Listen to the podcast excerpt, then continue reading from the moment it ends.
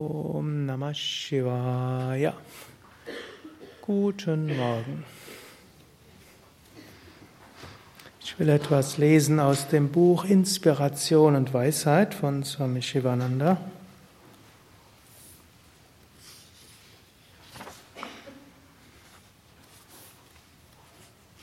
Es hat aufgeschlagen auf einem längeren Kapitel zum Thema Vairagya. Vairagya heißt Abwesenheit von Raga und Raga heißt Wunsch, Erwartung, Gier, Anhaftung und so weiter. Ich lese zunächst die ersten Sätze. Es gibt einen Weg zur Unsterblichkeit. Es gibt einen Weg zu wahrhaftem Glück. Es gibt einen Weg, über alle Grenzen hinauszuwachsen.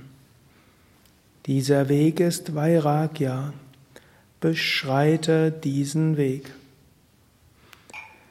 Vairagya ist Abwesenheit von Gier, ist Abwesenheit von Anhaftungen. Vairagya bedeutet loslassen. Vairagya bedeutet Abwesenheit von Erwartungen gegenüber Ereignissen, Sinnesobjekten jetzt und in Zukunft. Vairagya entsteht durch Aufrechterhalten, durch richtige Unterscheidung, Sat Viveka. Vairagya dünnt den auf Sinneseindrücke fixierten Geist aus. Vairagya hilft, die Wahrheit zu erfahren. Die Kultivierung von Vairagya gehört zu den wichtigsten Aufgaben eines spirituellen Aspiranten.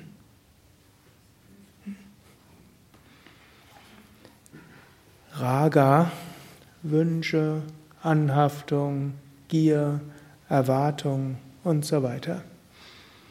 Yoga sagt, in der Tiefe ist jeder Mensch Satchitananda, Sein, Wissen, Glückseligkeit, eins mit der Weltenseele, bedingungsloses Glück.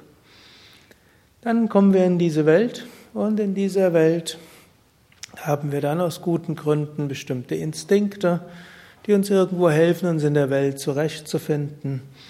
Und es ist gut, dass wir den Wunsch haben, nicht zu erfrieren. Deshalb haben wir das Gefühl von Kälte. Es ist gut, dass wir den Wunsch haben, nicht zu verdampfen. Und so ist es gut, dass wir hm, irgendwo nicht wünschen, uns zu verbrennen. Es ist gut, dass wir Wünsche haben, was zu essen, sonst wird man alle verhungern.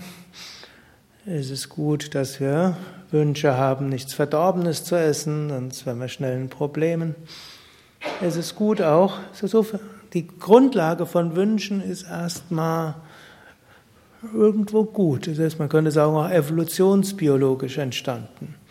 Jetzt hat der Mensch nur die besondere Fähigkeit, zusätzlich zu dem, was ganz natürlich und gut ist, sich Vorstellungen zu machen und daran zu hängen.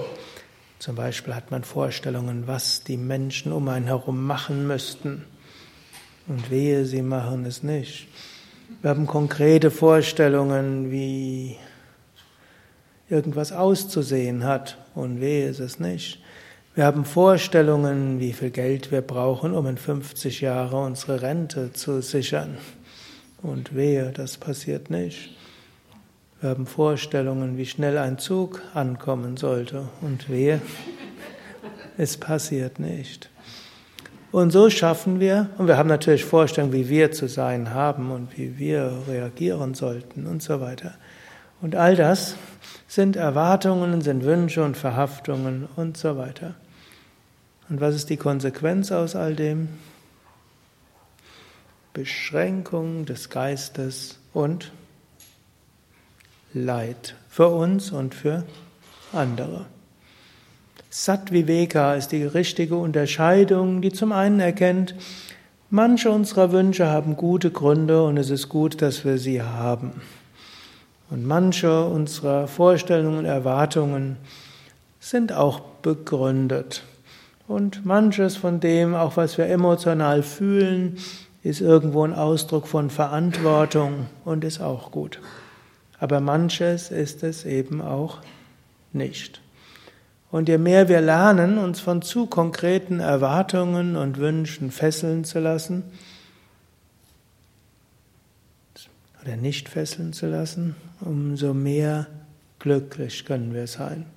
Und so könnt ihr heute vielleicht besonders die Eigenschaften kultivieren wie Offenheit, wie Neugier, wie Bereitschaft zu neugierig zu sein, wie will sich heute das Leben offenbaren, wie werden Menschen sich offenbaren und welche Aufgaben habe ich. Und nicht vorschnell unsere eigenen Erwartungen und Vorstellungen auf andere, auf uns selbst, auf Leben und so weiter zu fixieren. Vairagya heißt letztlich Offenheit, heißt Neugier, heißt Bereitschaft, sich auf das Göttliche so einzulassen, wie es sich uns präsentieren will und die Bereitschaft, auch die Aufgaben anzunehmen, die das Schicksal uns für heute gibt.